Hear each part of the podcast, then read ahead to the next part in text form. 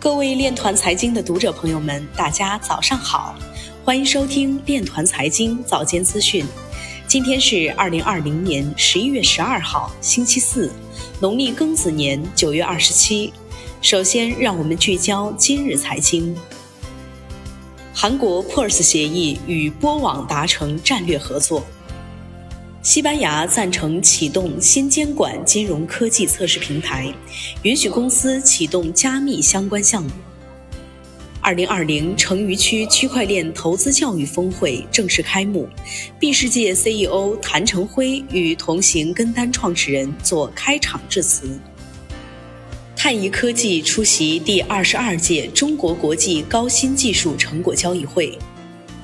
二零二零年第三季度代市网络交易平均增长率为百分之三十。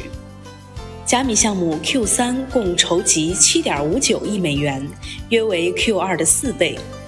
中国建设银行与香港金融科技公司扶桑达成合作，发行价值三十亿美元的区块链债券。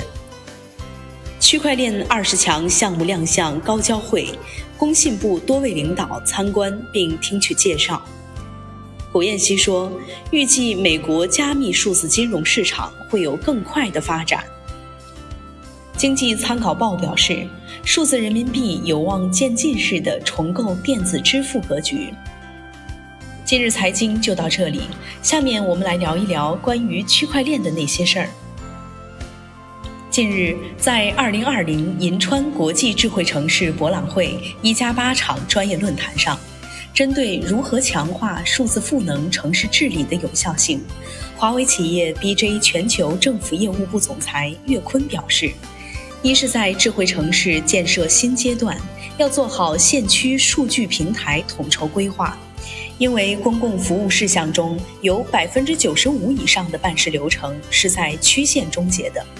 智慧城市在这里的运行职能更重。二是通过区块链等技术引入信任机制，为不同参与主体、不同行业的可信数据交互提供有效的技术手段。三是健全智慧城市的运行机制，加强运营组织建设，实现长效发展。以上就是今天链团财经早间资讯的全部内容，感谢您的关注与支持，祝您生活愉快，我们明天再见。